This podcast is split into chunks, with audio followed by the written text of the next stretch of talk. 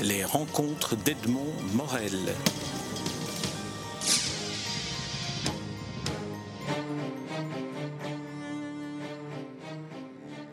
Jacques Brocci, je suis très heureux de, vous rencontrer à l'occasion de la publication de votre premier livre, ce qui n'est pas votre première publication, loin de là, euh, euh, une biographie, une autobiographie que, que vous avez euh, écrit et dont le titre est Se dépasser sans blesser ni se perdre.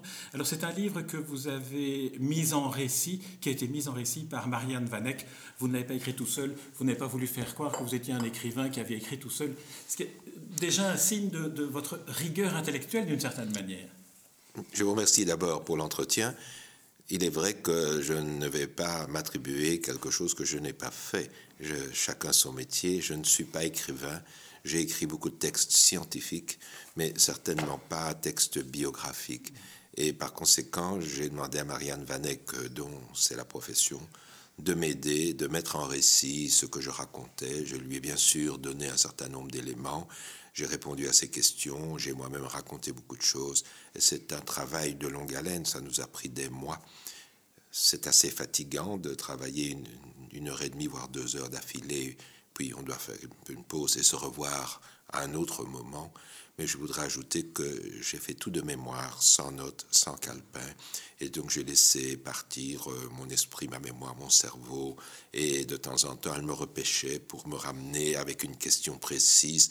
Évidemment, derrière, il y avait mon épouse qui a relu le manuscrit et qui a remis un peu d'ordre dans les dates parce qu'il m'était arrivé de me tromper un petit peu dans les années.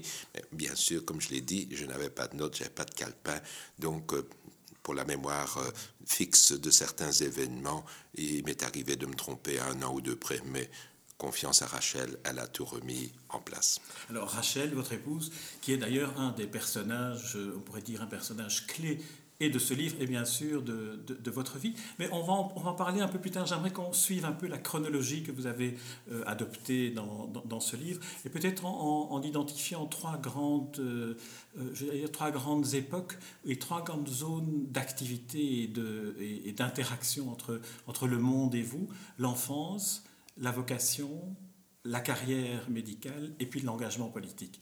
Alors l'enfance, euh, il y a une dans l'album euh, de photos qui, illustre le, livre, dans le petit cahier de photos qui illustre le livre, il y a une photo qui m'a frappé, c'est la photo d'un petit garçon, Jacques Brocci, en train de pêcher. Et il y a une sorte de ravissement dans le regard, une sorte de, bonheur d'enfance.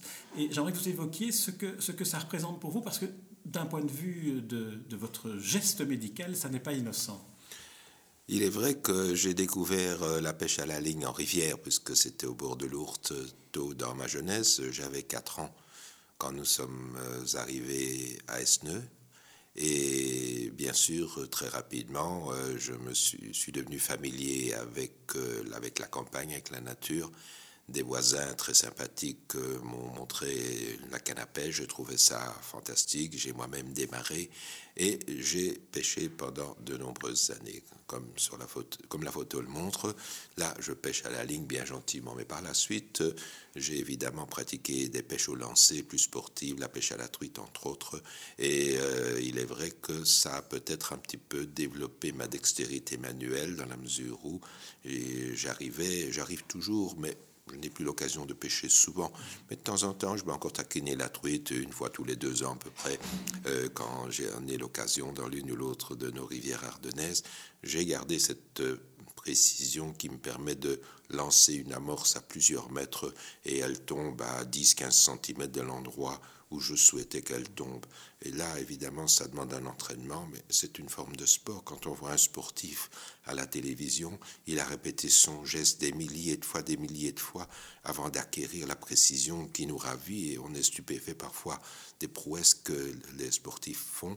C'est un peu la même chose, c'est un entraînement. Je pense que cela m'a aidé euh, dans, sans le savoir, sans préméditation aucune, dans ma carrière de chirurgien, ça m'a aussi donné la patience, la patience d'attendre, la patience d'observer euh, et, bien sûr euh, la précision du geste. Je pense que ce n'est pas étranger. Alors cette photo est aussi la photo d'un enfant. Vous le dites, vous avez 4 ans sur cette photo. On est donc en 1946. il faut, en évoquant votre vie, évoquer vos parents et le destin de, vos parents euh, d'origine roumaine, venus de Roumanie, à Liège, pour étudier la médecine, juifs et donc victimes des, pogroms, victimes de, l'antisémitisme qui règne dans les, dans les pays de l'Est. Alors, euh, 1942, c'est la date de votre naissance, c'est aussi la date des premières euh, déportations de juifs vers la caserne de Saint. D'une certaine manière, vos parents sont des, survivants et d'une certaine manière, vous avez été aussi euh, sauvé par le fait d'avoir été un enfant caché dans cette famille Simon à laquelle vous rendez hommage. Qu'est-ce qu'a évoqué le fait d'écrire dans ce livre cet hommage à vos parents, à la famille Simon? Mais je pense aussi, c'était une manière aussi de, de dire d'où je viens, de rappeler bien sûr la mémoire de mes parents, euh, qui sont arrivés euh, tout jeunes ici, en sortant des humanités, qui ne parlaient pas un mot de français, qui ont donc commencé des études avec le dictionnaire à côté d'eux pour traduire le roumain en français, et, et puis qui, quand ils ont eu leur diplôme au grade scientifique, puisqu'ils étaient roumains, ne leur permettait pas de travailler de manière indépendante. Donc ils ont dû travailler pour un patron. Alors ma mère a fait la dentisterie, comme je le dis dans le livre. Mon père a d'abord fait la médecine, puis un médecin généraliste ne travaille pas, en tout cas à l'époque.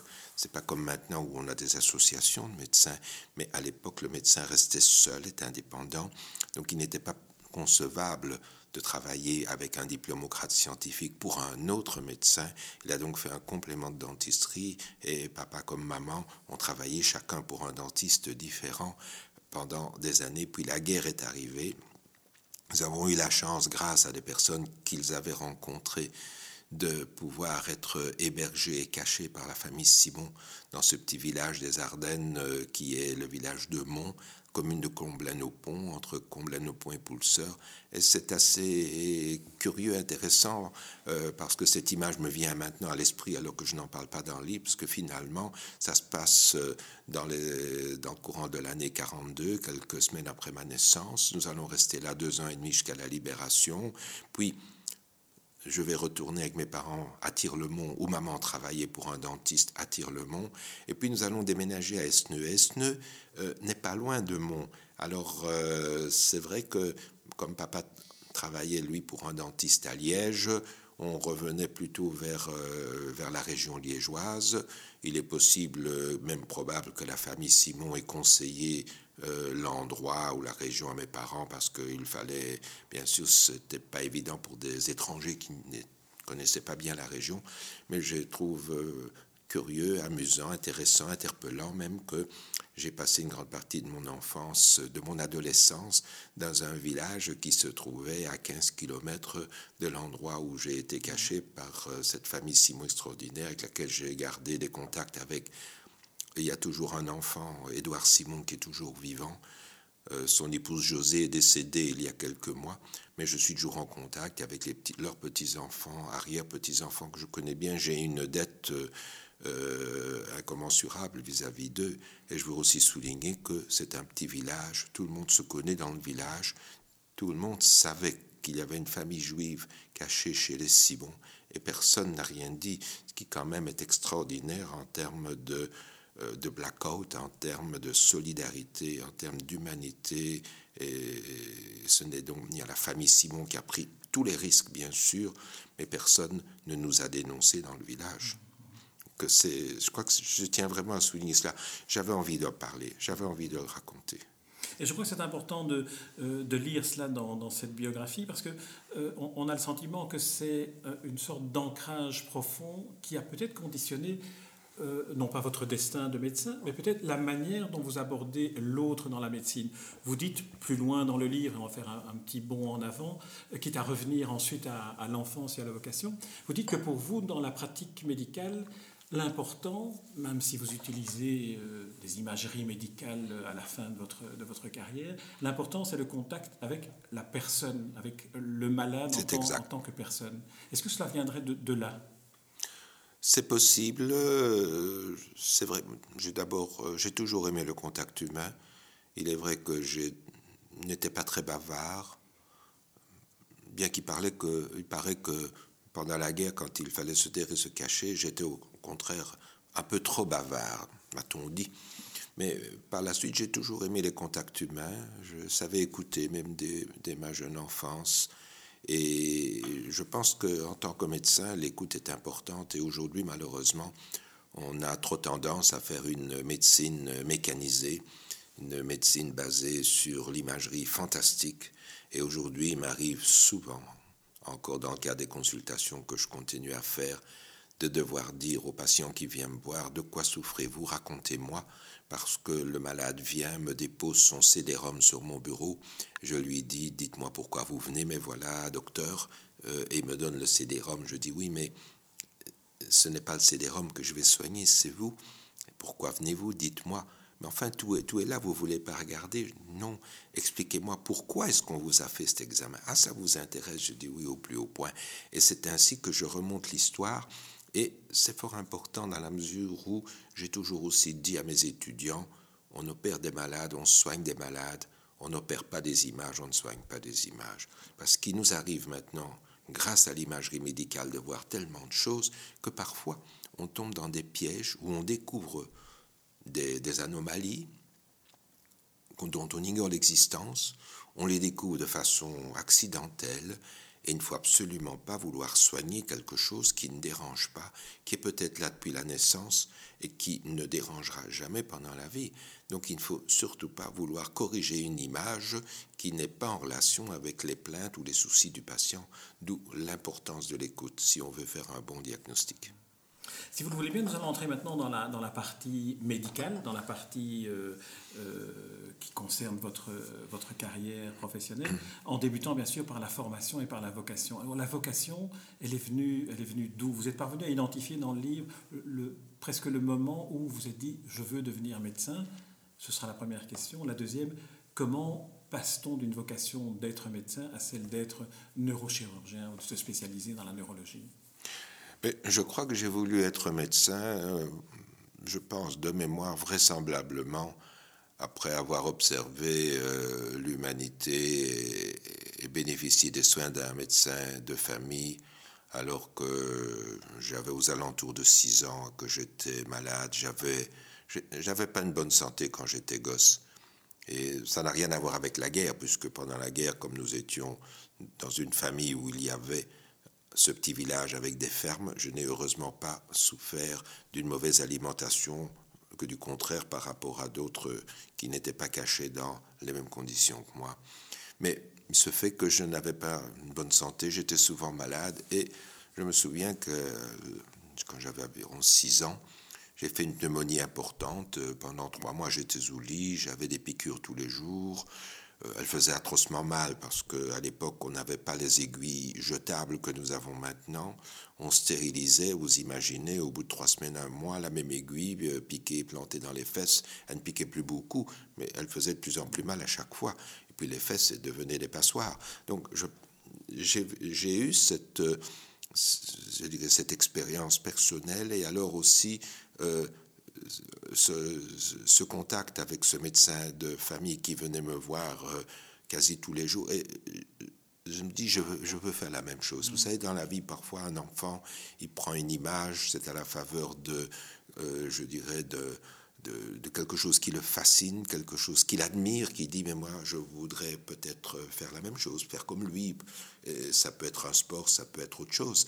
Et ici, moi, c'était ce médecin de famille. Alors j'ai toujours dit depuis ma, tendre enfance que je me souviens donc euh, que je voulais être médecin. Mes parents essayaient de m'en dissuader parce que comme ils étaient eux-mêmes dentistes, ils avaient l'habitude d'être dérangés tard le soir. Ils répondaient toujours. C'est aussi mes parents m'ont aussi inculqué cette, euh, je dirais, cet apostolat, cette euh, disponibilité.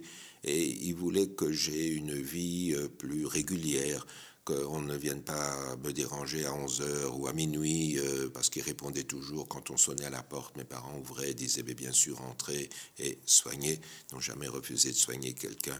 Euh, ils auraient souhaité que je fasse la physique ou des ingénieurs, et moi je restais branché sur la médecine. Donc j'ai donc fait la médecine. La neurochirurgie, c'est durant mes études.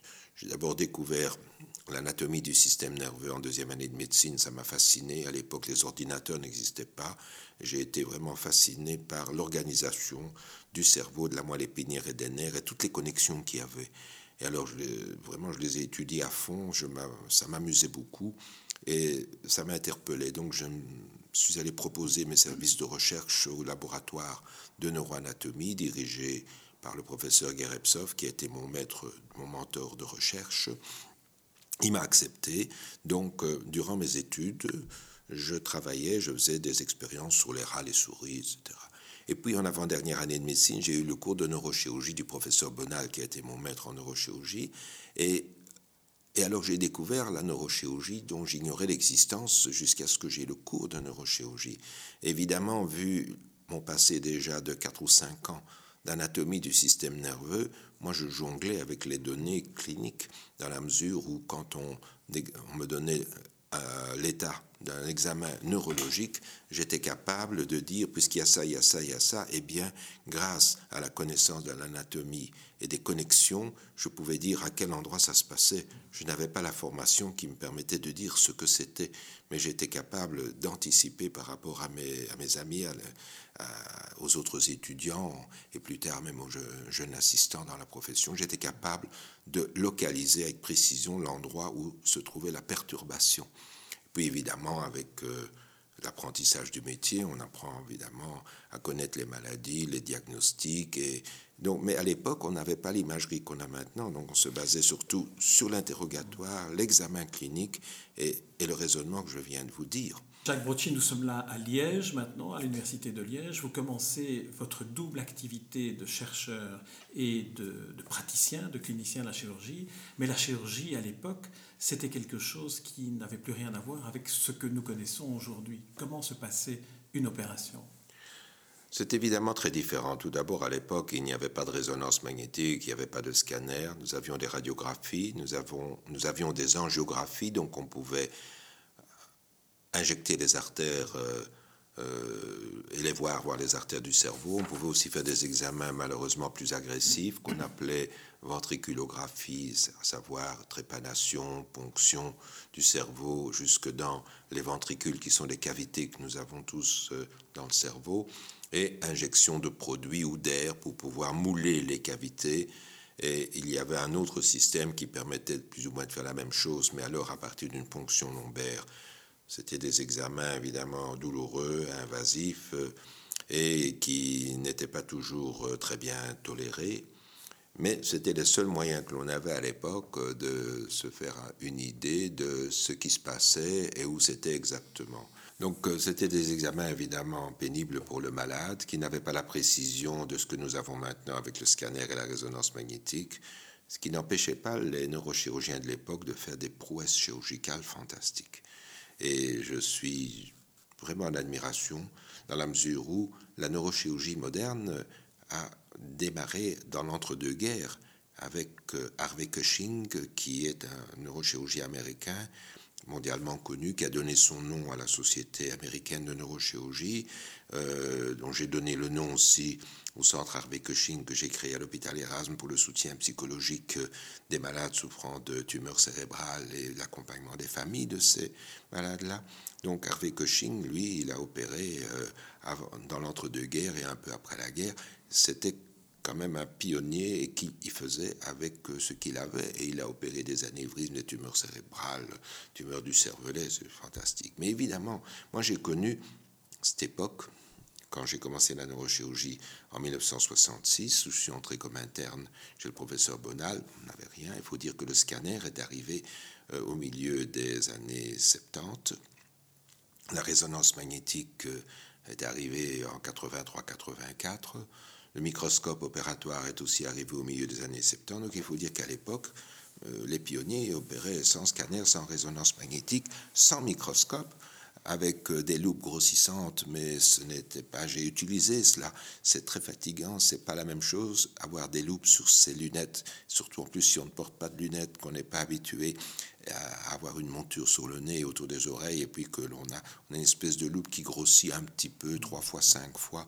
C'est pas la même chose que le microscope dans lequel vous voyez dix fois, quinze fois, même vingt fois s'il le faut, avec une lumière phénoménale dans le microscope. Et à l'époque, il n'y avait pas la lumière phénoménale, c'était le cialytique, c'est-à-dire la lumière que l'on mettait toujours au-dessus du foyer opératoire et qui éclairait.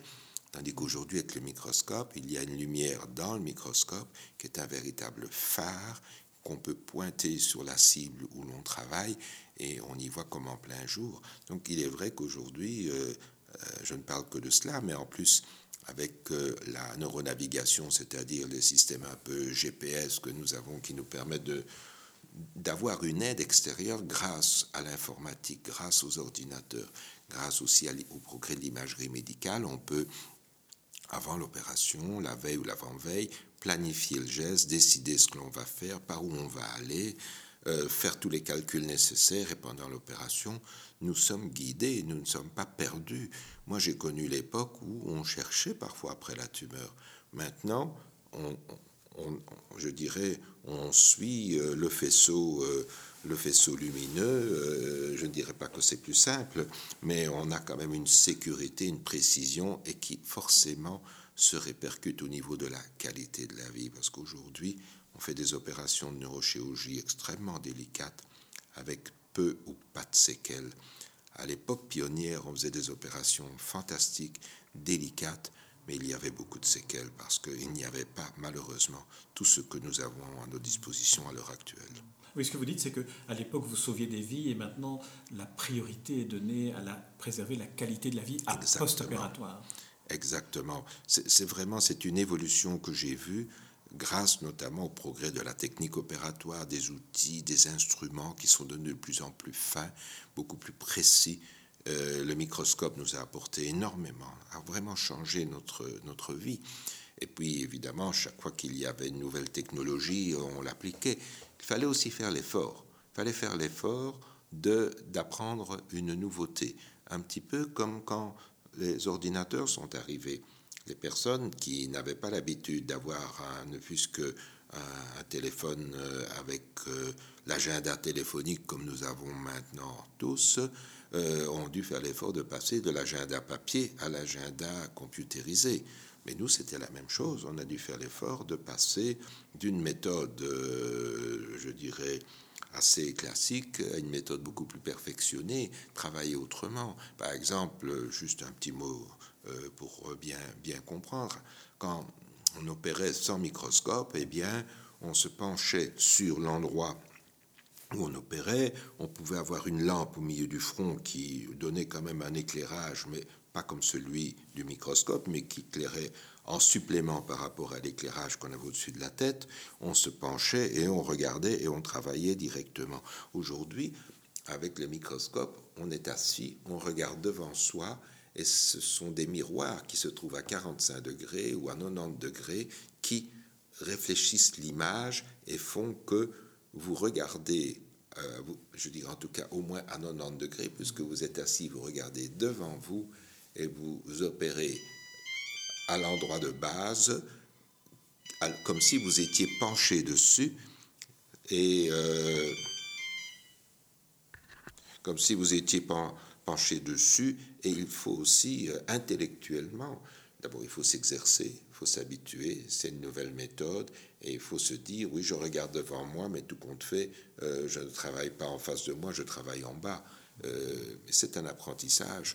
Donc, dans mon métier, j'ai été amené à apprendre tous les jours et à m'adapter aux nouvelles techniques. Ça m'a toujours passionné parce que dans mon livre, j'explique combien j'ai couru après les nouvelles machines. Oui, ça, on va venir. On va venir au, passage. J'aimerais qu'on revienne peut-être avant sur, sur la, les souvenirs qu'a évoqué le fait d'écrire ce livre, sur les, débuts de Jacques Brocci, chirurgien, dans ces conditions qui sont des conditions qui nous semblent presque, j'allais dire, excusez-moi, médiévales de travail par rapport à ce qu'on fait aujourd'hui. Écoutez, c'est vrai, c'est vrai, on n'avait pas tous les moyens qu'on a maintenant. À, l'époque, euh, un autre exemple, la ceinture de sécurité n'existait pas dans les voitures. Le nombre de malades que j'ai opérés qui euh, avaient eu un accident, un choc frontal, qui allaient avec leur tête et leur front percuter le pare-brise. Et moi, je passais des nuits entières à aller chercher les petits morceaux de verre dans les lobes frontaux. C'est quelque chose qu'on ne voit plus maintenant parce que la ceinture de sécurité évite évidemment ce genre de traumatisme. Et à l'époque, on faisait cela euh, vraiment à l'œil nu, où on cherchait. On n'avait pas non plus euh, tous les examens que l'on a maintenant, donc il nous arrivait, en cas de doute, de dire on va trépaner, faire un trou ici, un trou là, pour vérifier qu'il n'y avait pas un hématome, une poche de sang qui comprimait le cerveau, qui l'écrasait qu'on aurait pu évacuer pour sauver la vie. Tandis qu'aujourd'hui, vous faites un scanner, vous voyez tout de suite ce qu'il y a. Et je me souviens d'une époque aussi, toujours à cette époque-là, où euh, les cas étaient tellement graves et l'espoir d'en sortir euh, minime qu'on appelait le concert le neurochirurgien l'aumônier. Et euh, il y en a toujours un qui arrivait avant l'autre, et parfois c'était pas le bon, donc il arrivait que l'aumônier me disait Docteur, dépêchez-vous, c'est pour vous. Et parfois je disais Mon père, c'est pour vous maintenant, c'est pas pour moi et on se croisait dans les escaliers qui menaient à la salle de réanimation à l'hôpital de Bavière à Liège. C'est toute une époque. Il faut aussi se rendre compte aussi qu'à l'époque, le GSM n'existait pas. Donc pour un jeune médecin, ça voulait dire aussi une vie vraiment presque monacale, en, tout cas en ce qui concerne la vie extra-professionnelle. On ne pouvait pas aller au cinéma, sauf si on n'était pas de garde. Mais aujourd'hui, vous avez un fil à la patte, c'est le téléphone que vous avez dans la poche, vous n'avez pas besoin de dire où vous êtes, on vous trouve toujours. Et euh, finalement, vous avez une vie sociale, familiale. Euh, vous pouvez sortir manger un morceau au restaurant.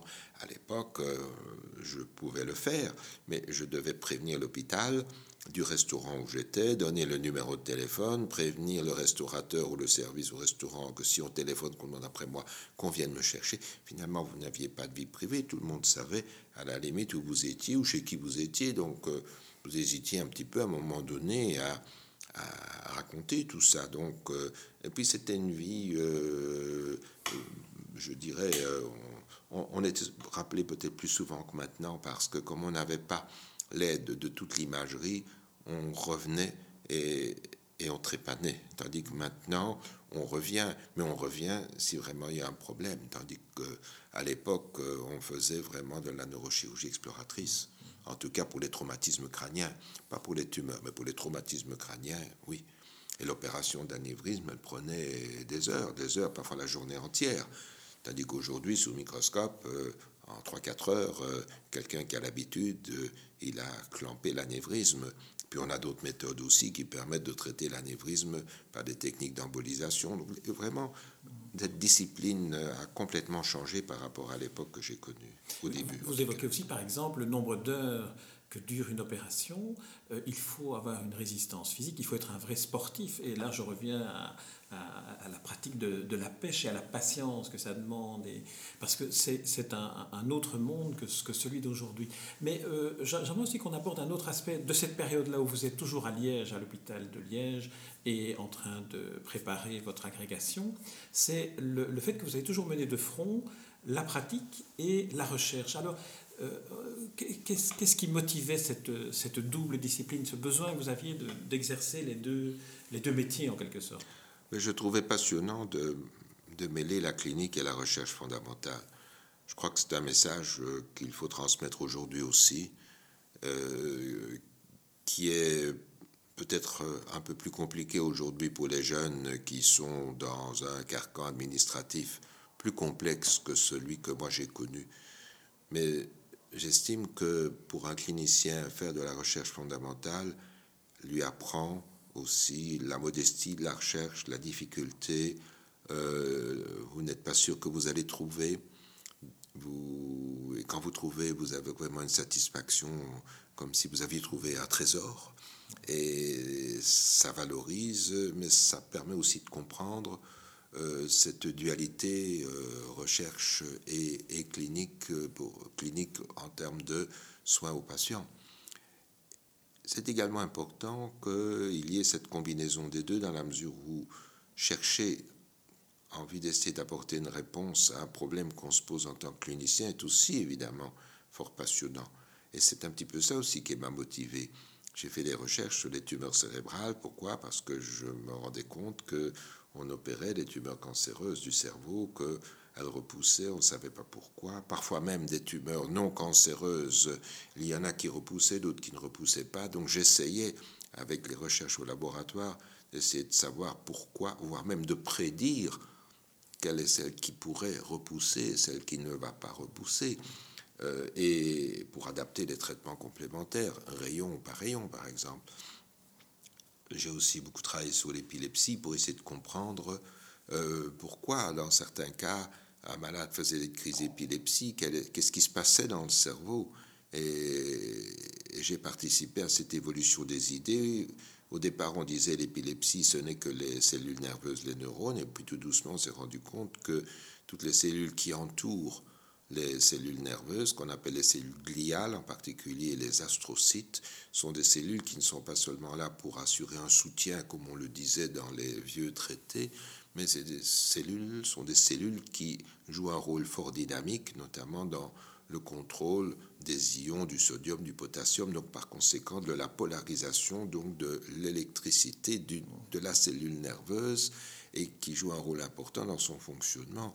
Donc euh, si elle ne fonctionne plus bien, il peut y avoir un court-circuit, il peut y avoir des décharges, il peut y avoir épilepsie. Et donc finalement, j'étais fort intéressé de travailler sur euh, le petit animal, la souris, le rat, pour euh, avancer et j'ai eu la chance de pouvoir aussi avoir de l'aide de certains grands chercheurs reconnus dans le monde entier qui m'ont donné du, certain de, un matériel qu'ils avaient qui me permettait aussi de compléter mes recherches. Mais tout ça, c'était parce que je me posais des questions. Et comme j'ai toujours essayé d'apporter une logique dans ma démarche, je sais que la médecine n'est pas une science exacte, mais il n'empêche que de plus en plus, et aujourd'hui c'est ce que l'on voit, avec euh, toutes les découvertes qu'il y a, et, et, puis la dernière en date, qui pour moi est la plus importante de nos dix dernières années, c'est le décryptage du génome, on va comprendre, je dirais pour beaucoup de maladies, la logique va l'emporter sur l'empirisme, et par conséquent, euh, j'ai toujours été euh, intrigué à essayer de comprendre le pourquoi, pour qu'est-ce qui se passe, pourquoi est-ce que mon malade a tel symptôme, et pourquoi est-ce que cette maladie est difficile à juguler, à traiter ou à guérir. Et c'est un petit peu ce qui a fait que j'ai été passionné. Bien sûr, j'ai commencé par la recherche. J'ai d'abord été plongé dans la recherche avant d'être plongé dans l'hôpital. Mais je n'ai jamais abandonné la recherche pendant toute ma période liégeoise, parce qu'aussi à l'époque, je n'étais pas chef de service, donc je n'avais pas de charge administrative. Je pouvais me consacrer entièrement à la clinique, à la recherche. Quand je suis venu à l'hôpital Erasme, j'ai eu une charge évidemment de créer un service, de diriger des réunions de facultés, etc. Donc j'ai continué la recherche, mais par élève interposé, et je n'ai pas continué moi-même à la faire euh, comme je le faisais à Liège. Pourquoi? Parce que je devais consacrer un certain nombre d'heures à autre chose qu'opérer, et alors j'ai dû bien sûr faire des choix dans ma vie.